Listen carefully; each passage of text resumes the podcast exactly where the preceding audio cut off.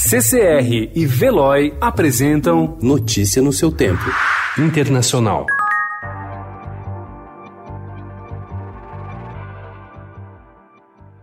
Uma cidade da região da Lombardia, no norte da Itália, é o pesadelo dos que defendem relaxar a quarentena contra a Covid-19 em benefício da economia.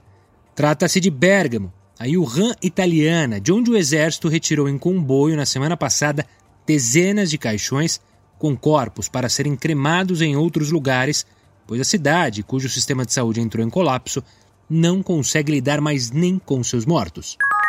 A Espanha superou ontem o número de mortes registradas na China em decorrência do coronavírus, com 3.445 vítimas desde o início do surto, 738 nas últimas 24 horas, informou o Ministério da Saúde.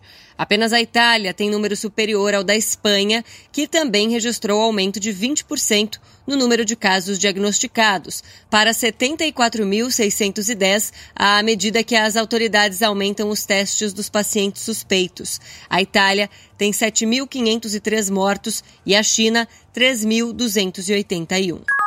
O príncipe Charles, de 71 anos, filho mais velho da rainha Elizabeth II e herdeiro do trono britânico, está infectado com o coronavírus, informou ontem a assessoria de imprensa da residência oficial. O herdeiro do trono está confinado na residência real em Balmoral, na Escócia, com sua mulher Camila, que testou negativo para a Covid-19. Elizabeth II, de 93 anos, e seu marido, o príncipe Philip, de 98 anos, estão no castelo de Windsor, em Londres, há uma semana.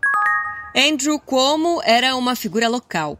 Nos últimos dias, porém, o governador democrata de Nova York se tornou o político americano mais influente na batalha contra o coronavírus nos Estados Unidos, à frente de Donald Trump.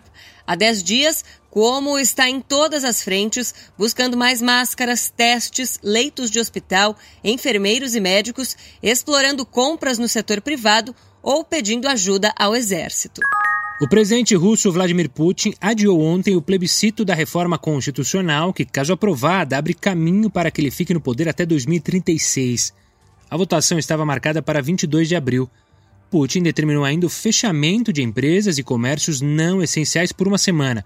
Segundo o líder russo, as medidas são necessárias para frear o avanço do coronavírus. Notícia no seu tempo. Oferecimento CCR e Veloy.